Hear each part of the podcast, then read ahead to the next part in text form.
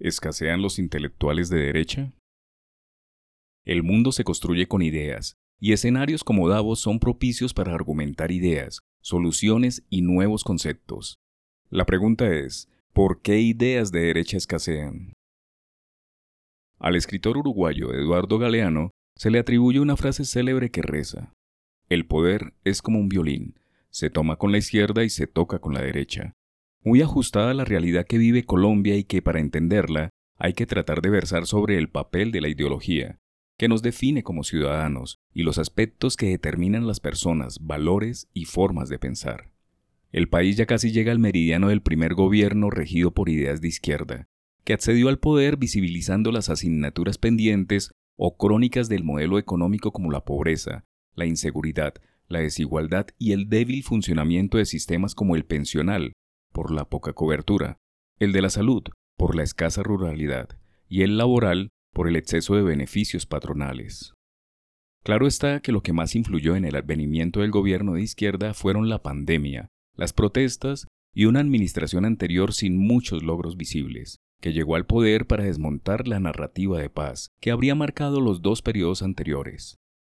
La administración de Petro está atascada, como cuando un carro patina en barrial, no logra ejecutar, no tiene obras para mostrar y peca por ser afinado en los discursos sociales, pero errático o nulo al hacer cosas concretas.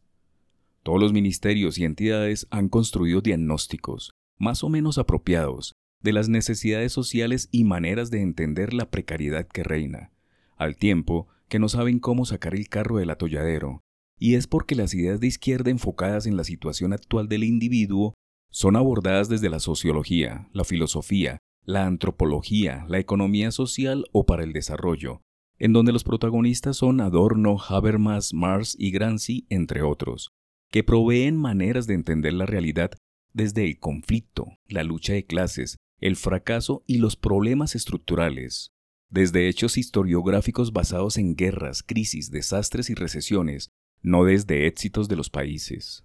No en vano, son inexistentes los países, entiéndase sociedades, de corte comunista o socialista que sean un modelo a imitar.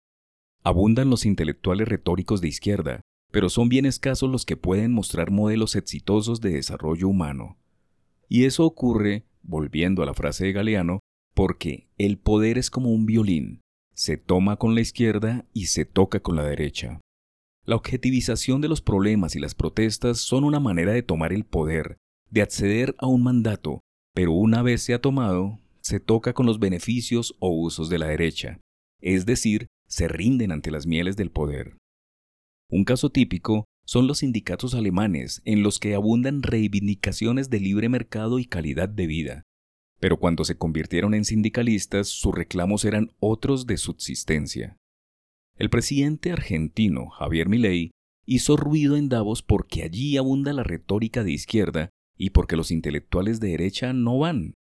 Hubo autores liberales de derecha como Friedman, Hayek o Mises que son economistas y que con sus ideas originaron casos exitosos en el libre mercado, el Estado mínimo y la competencia, pero en la discusión global actual brillan por su ausencia.